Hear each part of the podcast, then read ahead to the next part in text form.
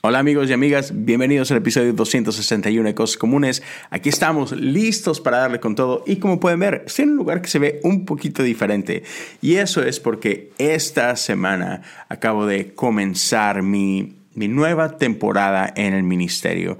Ah, esta temporada ah, es ahora con la iglesia Revive o Revive, ah, que es parte de la Iglesia Metodista Global, esta denominación naciente acá en los Estados Unidos.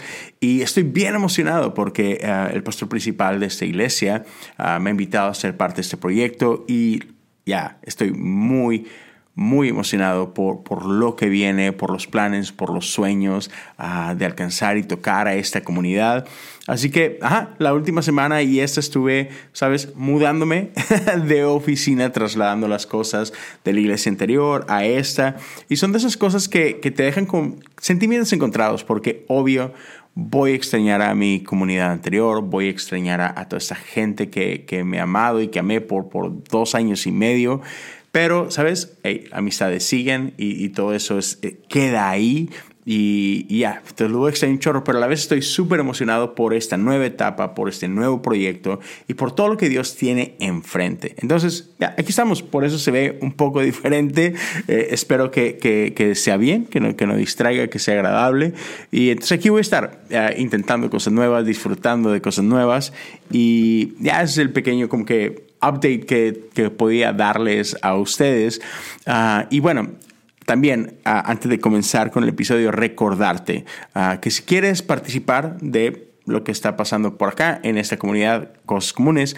Ah, tenemos un, Patreon y estoy muy emocionado por este año porque Dios puso en mi corazón estar trabajando en material exclusivo que tiene que ver con nuestra vida de oración. Entonces a lo largo del año vas a tener más de 12 conversaciones exclusivas con gente que admiro, con gente de quien yo he aprendido mucho y vamos a estar hablando acerca de esto, qué es la oración, por qué oramos, diferentes tipos y expresiones de oración, diferentes tradiciones de oración y cómo estas tienen el potencial de impactar nuestra vida de fe de una manera increíble cómo estas herramientas pueden acercarnos a Dios, a una experiencia con Dios y a crecer en nuestra relación con Él. Así que si quieres ser parte de esto, te invito a que te unas a la comunidad de Patreon. Todo este material exclusivo va a estar para aquellos que apoyen con 5 dólares o más. Y son no solamente las 12 conversaciones, es material adicional. Son, son recursos adicionales que creo que pueden impactar de gran manera tu vida. Entonces, si quieres hacerlo, solo corre Patreon, patreon.com, diagonal, cosas comunes y espero que puedas estar por ahí apoyando junto con los que ya están por allá. Ah, ya está el episodio 1 de enero, está el episodio 2 de febrero y ya se viene el episodio 3 correspondiente a marzo. Pero bueno, si tú quieres apoyar, pero no puedes hacerlo a de Patreon, simplemente te invito a que compartas el episodio. Sea que estés escuchando en Spotify o en Apple Podcasts o si estás viendo en YouTube, ya sabes, suscríbete, dale like, déjale un comentario si es posible, dale un rate si puedes y compártelo. Déjale saber a otros de lo que eh, este proyecto es y de lo que se trata. Y tengo un aviso también muy especial y es que recién comencé un podcast nuevo que tiene que ver con la serie The Chosen. Es una serie que ha impactado mi vida y ha impactado la vida de millones y millones alrededor del mundo.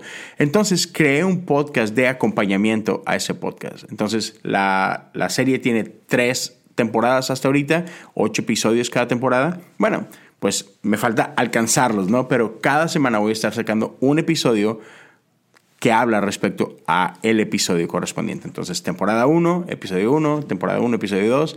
El episodio 1 y 2 ya están allá, entonces te invito a que lo cheques. El podcast se llama The Chosen Caminando con el Elegido. Lo encuentras en Spotify, Apple Podcasts y YouTube. Así que corre, voy a dejar por ahí ligas en la descripción. Este, y espero que pueda ser de bendición para ti. Ayúdame a correr la voz, eso te lo agradecería bastante. Y ahora sí, con todo eso dicho, vamos a meternos al episodio 261. No estoy seguro cómo se va a terminar llamando. Ah, creo que sí. Ah, el episodio anterior tenía que ver con una canción de YouTube, la banda YouTube. Ese también. Así que probablemente el episodio se llame Donde las calles no tienen nombre. Y otra vez es un título prestado de una canción de YouTube que se llama Where the Streets Have No Name. Y es, un, una gran canción. Te invito a que la, la escuches si no la has escuchado ya. Pero todo comenzó por acá. Twitter, ya. Twitter a, veces eh, sirve para, para, algunas cosas. Y, y, me topé con un tweet que, que dice así, y te lo voy a leer alguien, una cuenta postea, nunca cometas el error de tomar venganza con tus propias manos. Déjaselo a Dios. Y entiendo, eh, entiendo el concepto, entiendo de dónde viene esto. Hay un versículo bíblico que dice, mía es la venganza, dice el Señor. Y está bien, otra vez, sí, está ahí, está en la Biblia, pero... Hmm, no sé, no sé tú, pero eso me hace como que hacerme algunas preguntas y, y simplemente el ¿por qué tenemos que considerar la venganza como opción, ¿no? Entonces mi tweet a esa cuenta tenía que ver con esto, ¿no? Pero dije, ah, ¿por qué no? ¿Por qué no hablamos un poquito más al respecto? Y es que se me hace bastante interesante cómo venganza es un, es un deseo muy primitivo. Ajá. Eh, eh, el pelear, el, luchar, el decir, me hiciste esto, pues ahora va la mía, ¿no? Ojo por ojo, diente por diente, la ley del talión. Y es algo que está muy también arraigado en la, misma cultura judía. Pero Jesús viene a cambiar el juego. Y por ahí quizás escuches ah, o has leído cuando Jesús le dice, has, tú has escuchado que fue dicho, pero yo te digo. Y básicamente con esa declaración Jesús empieza a derribar un montón de cosas que la gente daba por hechas, ¿no? Como eso. Me hiciste algo, pues me la vas a pagar. Me hizo un golpe en la mejilla, pues aquí va el mío. Pero otra vez Jesús, Jesús cambia por completo la dinámica y dice, no, no, no, no, no. Así no es como es en el reino de Dios. Y si alguien te golpea la mejilla, pues pon la otra, ¿no? si alguien te ha roto el abrigo, pues dale también tu capa, ¿no? Y si alguien te, te, lleva a caminar una milla, pues camina una segunda milla con ellos. Ese es Jesús y ese es el reino de Dios. Entonces, como que este concepto de venganza se, se quedó atrás. Y no es que Dios haya cambiado, es que, es que nuestro entendimiento de Dios es el que va cambiando. Lo, lo hemos hablado muchísimo. Pero entonces, quiero, quiero hablarte de esto, de, este concepto que tenemos de amigos y enemigos.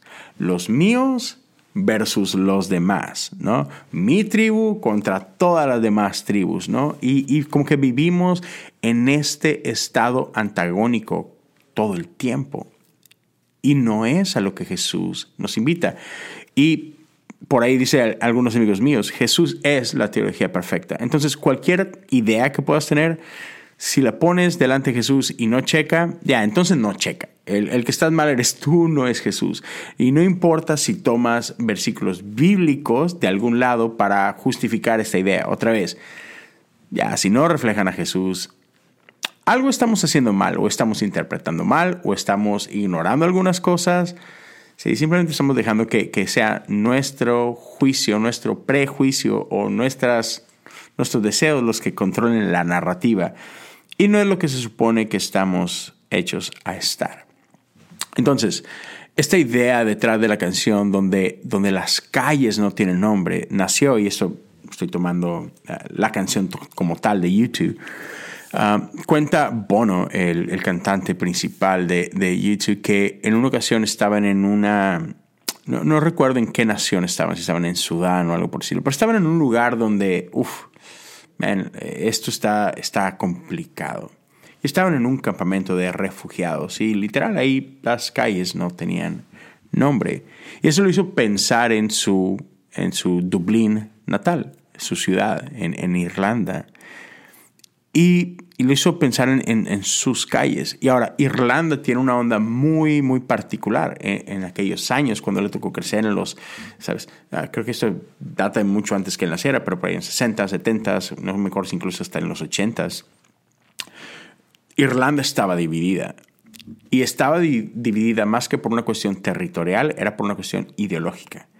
Y era una guerra, eh, podemos decir que una guerra santa,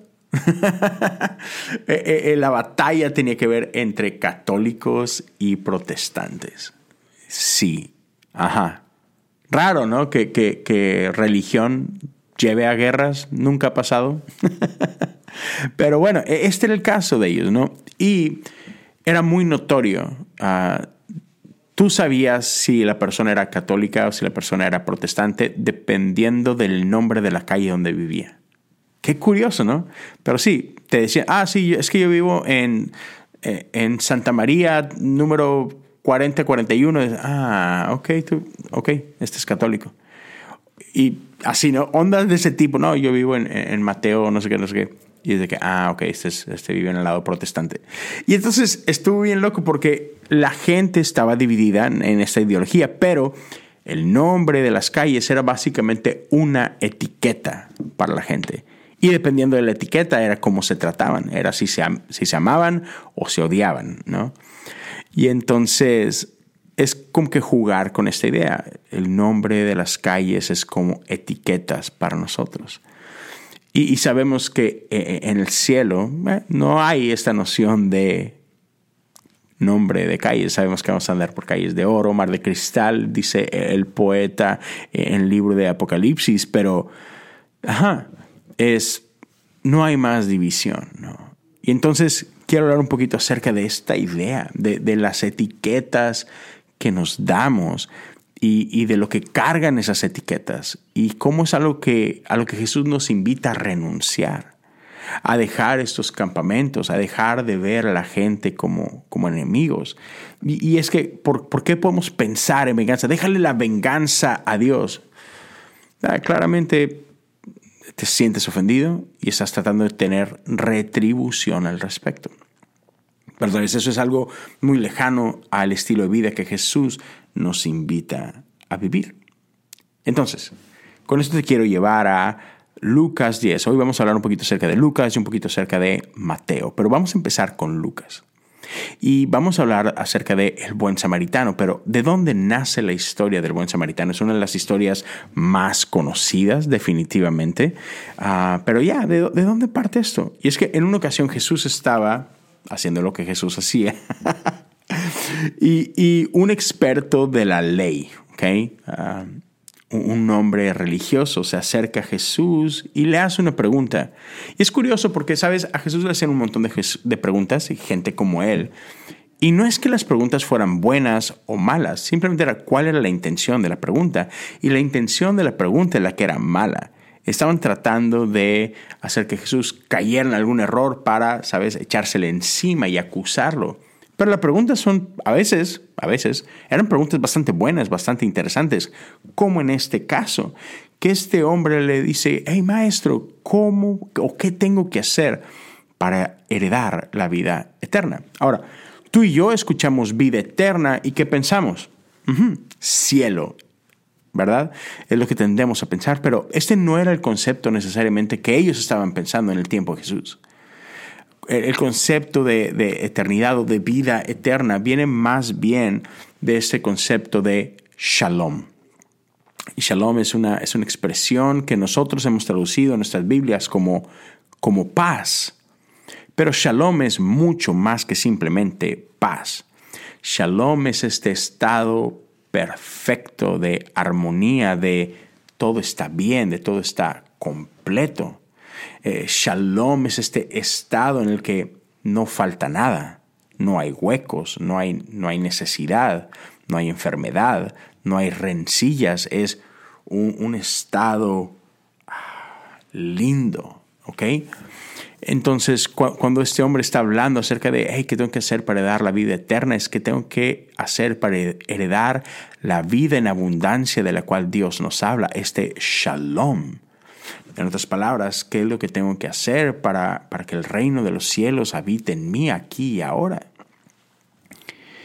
Y Jesús apunta a este hombre que, que dice la ley. Y es curioso porque normalmente nosotros en nuestro tiempo pensamos en ley y nos vamos como que al lado tóxico de la iglesia, porque no, no, no, nosotros ya no vivimos por la ley, vivimos por la gracia. Y sabes como que hay un estigma acerca de la ley. Pero la ley no es algo malo, al contrario, la ley es muy buena. Dios le entregó la ley a Moisés. la ley viene de parte de Dios y, Dios no nos da nada malo. Al contrario, toda buena dádiva, todo don perfecto viene de Dios. Entonces es Dios quien entrega la ley. ¿Y por qué es que Dios entrega una ley a Moisés? ¿Por qué era esto necesario? Bueno, recordemos que el pueblo de Israel venía de ser cautivo, de ser esclavo por 400 años en Egipto. Entonces el pueblo de Israel no conocía otro estilo de vida más que el estilo de vida de un esclavo. Era gente que no sabía cómo vivir en libertad. Entonces Dios les entrega este, este manual, estas leyes, para que aprendan a vivir como un pueblo libre, para que obtengan identidad, para tener ciertos estatutos, tener ciertas ah, limitaciones, pero limitaciones que traen vida, no que traen muerte. Entonces, Dios les entrega esto en el desierto para enseñarlos a vivir, para que puedan vivir en orden y florezcan. Ese es el propósito de la ley. Entonces, otra vez le dice este Jesús a este hombre, ¿qué es lo que dice la ley? Y el hombre contesta y contesta correctamente. Tienes que amar al Señor, tu Dios, con todo tu corazón, con toda tu alma y con todas tus fuerzas y con toda tu mente. Y ama a tu prójimo como a ti mismo. Y Jesús le dice, ah, eh, bien hecho, estás en lo correcto. Ahora ve y haz esto y vas a tener esta vida que tanto dices que deseas. Pero, pero el hombre empuja un poco más y, y ok, ama a tu prójimo como a ti mismo. Y, quién es este prójimo? Porque qué incómodo. Ok, amar a los míos, eso, eso lo entiendo, eso es fácil, pero si, Jesús, deja, ayúdame a entender, o sea, porque hay gente que conozco que es muy difícil de amar, pero están medio lejanos a mí, entonces no hay bronca, ¿no? O sea, porque no tengo que amarlos a ellos, ¿verdad? ¿Qué hay de esos extranjeros? ¿Qué hay de los romanos que han venido a invadirnos? No tengo que amarlos a ellos, ¿verdad? Entonces, como que está medio vaga tu respuesta, Jesús. ¿Me podrías ayudar a definir, a redefinir quién es mi prójimo para, ¿sabes? Para facilitarme un poquito el trabajo y poder amar correctamente. Y hacemos esto todo el tiempo. Nosotros elegimos a quién amar.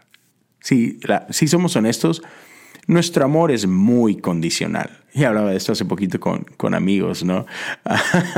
Yo hacía esta broma que eh, un amigo ah, se rapó hace poco y subió una, una, story en su Instagram y yo le decía, ah, dude, chido. Creo que creo que voy a tener que hacer eso pronto, ¿no? Porque ya como que mi cabello está empezando a adelgazarse y así, ¿no? Y me dice, eh, dude, se te vería chido. Le digo, pues no sé si me va a ver chido, pero no es como que tenga muchas opciones en unos años. Y él me decía, dude, solo déjate la barba y se, se va a ver con ganas. Y yo de que, híjole, ya, sí me sale barba y, hubo un tiempo que me la dejé y a mí me gusta y a todos mis amigos, a, a los vatos les gusta.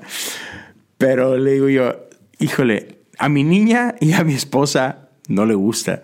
Y creo que lo que, sí, la preferencia de mi esposa y la de mi niña pesa más que la de cualquier otra persona. Y amigos bromean conmigo, me dicen, uy, entonces tu esposa te ama con un amor condicional. Con barba no te amo, sin barba está bien. y decía, hey, y decía un amigo, todos lo hacemos, todos amamos condicionalmente. Y sí, esa es la realidad. Nosotros, humanos, medios imperfectos o muy imperfectos, tendemos a amar así, condicionalmente. Somos muy selectivos con quién amamos, como, como si el amor se nos fuera a acabar, ¿no? Es otra vez, este hombre pregunta, ¿quién es? ¿Quién es mi prójimo? Y me encanta cómo responde Jesús. Porque Jesús no le dice nada más de que todos, todos son tu prójimo. No, ¿por qué? Porque ah, respuestas directas tienden a ser encontradas por barreras, ¿no? Ah, somos buenos para levantar nuestros escudos, para levantar una pared y decir, no, yo esto lo rechazo. Entonces Jesús responde con la historia y las historias son tricky, decimos en, inglés. las historias son así como que, ah, son inteligentes, son mañosas. Decía C.S. Lewis que, que historias son como la, manera en la que podemos caminar entre dragones dormidos sin despertarlos. Ajá. Porque las historias nos cautivan, las historias nos atrapan y cuando menos te das cuenta, ¡pum! La verdad te golpea en la cara y dices, ¡oh, no lo vi venir! y, eso hace Jesús todo el tiempo, nos habla con historias, nos habla con parábolas. Y en esta ocasión cuenta una de las parábolas más famosas, la buen samaritano. Y entonces seguramente conoces la historia, si hay alguien que no la conoce, lo voy a decir muy rápido. Un hombre va caminando por el camino y es asaltado por algunos hombres y lo dejan golpeado, moribundo, a su suerte, así como que lo, lo, dejan muy mal, en un muy mal estado. Si no hubiera sido atendido, ese hombre hubiera muerto ahí a la orilla del camino. Y entonces pasa el tiempo, pasan los minutos, las horas, no sé, pero, pero hay tres hombres que caminan cerca de él. El primero es un hombre religioso, es un sacerdote del templo, es un hombre importante en la jerarquía de la iglesia. Sin embargo, lo ve y pasa de largo. O sea, lo ve y así como que, sí, pobrecito, pero no mereces mi atención, no mereces mi tiempo, tengo cosas más importantes que hacer. Híjole, qué mala onda que te pasó esto, pero no hay nada que yo vaya a hacer al respecto. Y este hombre sigue de largo. La segunda persona que camina es igual. No es un sacerdote, pero es un, es un levita, es un asistente del templo. Es, es otro hombre de Dios. Y da coraje porque estos dos deberían saber mejor, deberían tomar mejores decisiones, porque son los hombres que están supuestos a conocer mejor el corazón de Dios y a obrar conforme al corazón de Dios. Y sin embargo, los dos deciden pasar de largo. A lo mejor los dos tuvieron lástima de este hombre y a lo mejor sintieron mal de que ya no la va a librar, pobrecito, pero, pero no hicieron nada al respecto porque creían que sus vidas eran más importantes que la de este hombre y que sus ocupaciones eran más importantes que dedicarle tiempo a este hombre. Y a lo mejor porque lo pensaban ya medio muerto y no me quiero ensuciar, ¿sabes? No me quiero contaminar con la sangre de este hombre, porque seguramente había sangre involucrada. Fue, brutalmente golpeado y dejado por muerto. Ajá, entonces, por las leyes rabínicas y demás, hoy sangre, sangre es impuro, yo no me quiero ensuciar porque luego va a afectar mi trabajo, o sea, ¿sabes? Iba a representar una incomodidad y decidieron no hacer nada por él. Sin embargo, viene una tercera persona. Y esta persona decide detenerse en el camino y decide atenderlo y empieza a curar sus heridas y lo monta en su, en su asno y, y lo lleva a un lugar para que puedan atenderlo aún más. O sea, no solamente fue como que, ay, pobrecito, déjame ahí te pongo unas vendas para que dejes de sangrar y, y ok, bueno, es todo lo que pude hacer, este, con permiso, espero que alguien más venga y te siga ayudando. No, no, no, no.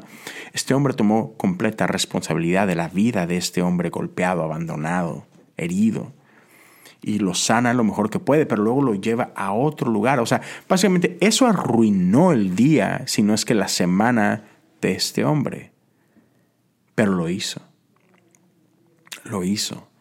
Sacrificó su tiempo, sus recursos y lo lleva a una posada y le dice al dueño, hey, por favor, que descanse, síguelo atendiendo, cura sus heridas. Aquí están los recursos, cualquier cosa que necesites. Y si llega a faltar más dinero, voy a regresar, me lo dejas saber y yo me encargo de la cuenta.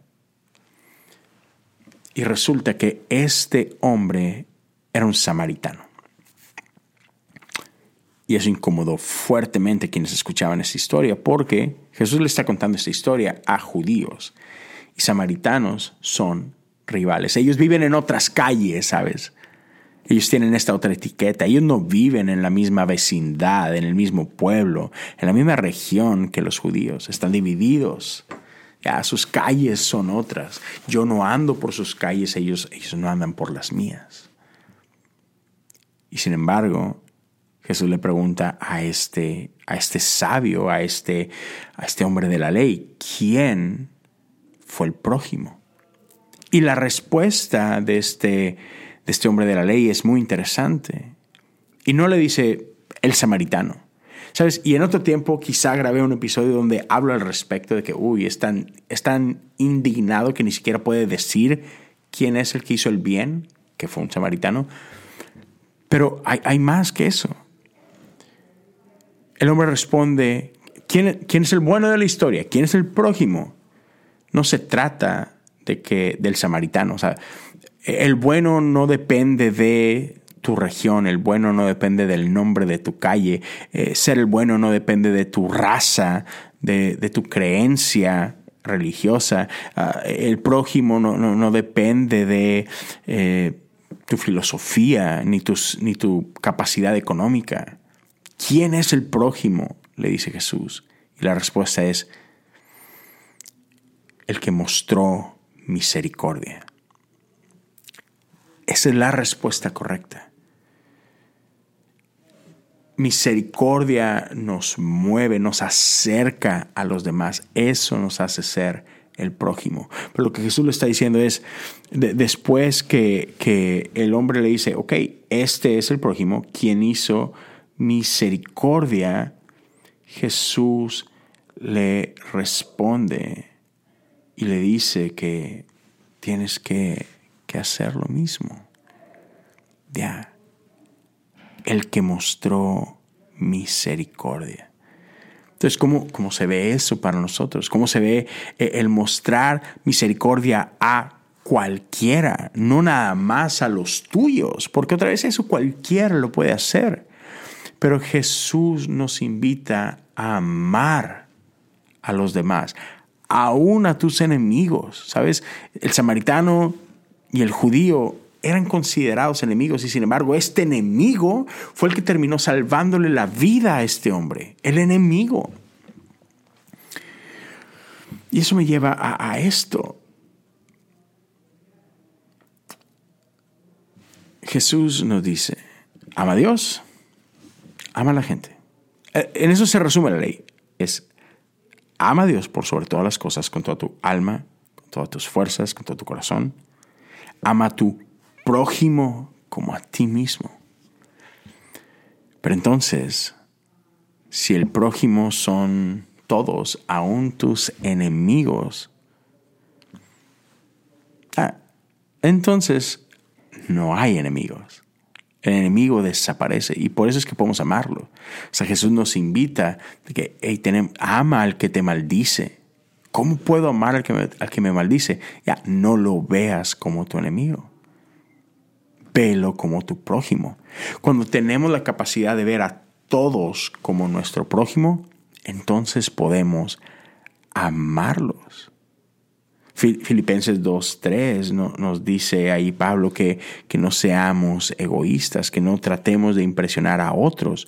Dice, sé humilde, pensando acerca de los otros como, como más que de ti mismo. Si es Lewis lo decía así, ser humilde no significa que yo me siento menos que los demás. No, eso no es ser humilde. Ser humilde es levantar a los otros por encima de mí. No se trata de, humillarme, ¿sabes? De hacerme menos, no, es de hacer más a los demás. Y, y lo bueno, las buenas noticias de eso, porque yo sé que a veces resulta difícil, es, hay gente que resulta difícil amar, lo entiendo, pero tenemos que entender, y, y esta es parte de la buena noticia, es de que este amor en el que estamos invitados a vivir no nace de nosotros. La fuente de este amor no está, no está en mí. Dios es amor. Y nosotros hemos sido creados a la imagen de este Dios que es amor. Y es de Dios quien podemos tomar esta capacidad de amar y podemos amar como Dios. Y a eso estamos invitados a amar a los demás de esta forma. Y, quiero cerrar con lo que dice Mateo 22, 1 al 14. Porque otra vez, en esta idea de que mía es la venganza y somos bastante, bastante tribales. Y, algo que he visto muchísimo, algo que he visto muchísimo últimamente, sobre todo en, social media, en, llámese, en Twitter, en Instagram, incluso en, YouTube y en podcast, tendemos a, tirar mucho. Hay, gente, y se va a sonar raro, pero hay gente que pareciera que su ministerio es el destruir a otros. Hay gente que pasa todo el día, todos los días criticando a otros y diciendo, estos están mal, nosotros estamos bien. Estos no saben de la Biblia, yo sí sé de la Biblia. Estos entienden mal a Dios, yo entiendo bien a Dios. Y hacemos esos campamentos y dividimos y estorbamos a otros y, impedimos en cierta forma que otros se acerquen a Dios porque decimos, no, tú no eres digno, ¿sabes? Ah, es algo que, es algo que hacemos demasiado. Y creemos que hay un campamento correcto y hay muchos equivocados. Sin embargo, cierro con esta historia que encontramos en Mateo. Eh, sí, en, en Mateo 22. Y versos 1 en adelante dice así. Jesús también les contó otras parábolas y les dijo el reino del cielo, también puede ilustrarse mediante la historia de un rey que preparó una gran fiesta de bodas para su hijo. Cuando el banquete estuvo listo, el rey envió a sus sirvientes para llamar a los invitados, pero todos se negaron a asistir. Entonces envió a otros sirvientes a decirles, la fiesta está preparada. Se han matado los toros y las reses engordadas y todo está listo. Vengan al banquete. Pero las personas que habían sido invitadas no hicieron caso y siguieron su camino. Y, sigue y nos describe cuáles son las excusas que dieron para no asistir. El 7 dice, el rey se puso furioso y envió a su ejército para destruir a los asesinos y quemar su ciudad. Y le dijo a los sirvientes, la fiesta de bodas está lista y las personas a las que invité no son dignas de tal honor. Ahora salgan a las esquinas de las calles, inviten a todos los que vean. Entonces los sirvientes llevaron a todos los que pudieron encontrar, tanto buenos como malos. Y la sala del banquete se llenó de invitados. Hmm.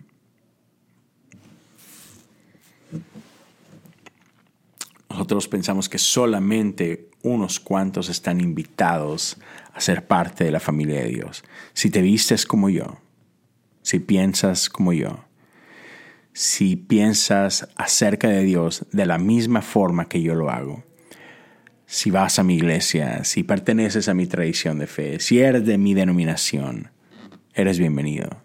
Si no, no. Si piensas políticamente diferente a mí, no eres bienvenido. Si tu estilo de vida no se parece al mío, no eres bienvenido aquí. Si pecas, hay si eres de esos sucios que pecan y que, y que van a lugares que no deben de ir y que ven cosas que no deben de ver y que, y que se juntan con gente o que aman a gente que no deberían de amar, uy, no, tú no estás invitado. Sin embargo, vemos a este rey que dice, todos están invitados. Salgan a las calles, a todas las calles. No te preocupes por la etiqueta, no te preocupes por el nombre de la calle. Sal y ve por todos, buenos y malos. Invítalos a todos a la fiesta.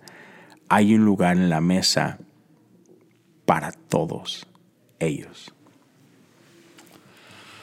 Ajá. Entonces, ¿qué tal si renunciamos a esta idea de venganza? ¿Qué tal si dejamos de ver a otros como enemigos? ¿Qué tal si abrazamos el camino de Jesús y en lugar de buscar venganza, en lugar de conflicto, en lugar de dividir, en lugar de estas etiquetas, en lugar de decir tú eres de esa calle, tú de aquella, ¿qué tal si somos más como Jesús y decimos, eres mi prójimo? te amo. Ven, vamos a la fiesta juntos. Hay una mesa esperándonos. Vamos, no me importa de qué calle vienes. Porque todos estamos invitados a esta ciudad donde, donde las calles no tienen nombre. Me gusta el reino de Dios. es lo que quería compartir con ustedes. Espero que, espero que sea de bendición. Espero que, que, te pueda animar. Espero que sean buenas noticias. Y espero que podamos tomar la invitación de Jesús y que podamos tú y yo ser el prójimo para alguien más, para todos, no importa. Ah, espero que podamos ser como estos siervos que, que han sido ordenados a salir a las calles y, simplemente traer a todos. Dejemos de escoger a quién invitamos y a quién no invitamos a la iglesia. Dejemos de, ser juiciosos y decir, ah, este tipo de gente sí, este tipo de gente no. ¿Por qué no somos una iglesia de brazos abiertos, de, puertas abiertas? Y, que seamos coherentes con estas frases que a veces decimos de que ven como eres. Sí, en serio, ven como eres. Y sigamos eso al pie de la letra. Seamos como Jesús. Y amemos a otros No pensemos en otros como amigos o enemigos. Renunciemos a esta idea de venganza y abracemos esta idea de, si digo que amo a Dios, estoy llamado a amar a la gente. Ya. Extendamos gracia, extendamos misericordia. No, no, no solamente tengamos lástima por otros, tengamos misericordia. No tengamos lástima, tengamos compasión. Que esa, es la invitación. Eh, otra vez, espero que haya sido bendición. Si, si tú crees que esto puede bendecir a alguien más, te animo a que lo compartas con alguien más. Déjales saber acerca de, de este episodio, de este podcast. Ah, ya sabes, te, encargo, denle una checadita al otro proyecto uh, de Chosen, Caminando con el Elegido, eh, este, este otro podcast donde uh, puedes echarte un clavado a la serie de Chosen. Así que te dejo con eso, por, por acá lo vas a ver, en una de estas dos esquinas. Checa The Chosen, checa otros episodios que pueden ser de bendición para ti, corre la voz y aquí nos vemos, nos escuchamos la próxima semana. Dios te bendiga.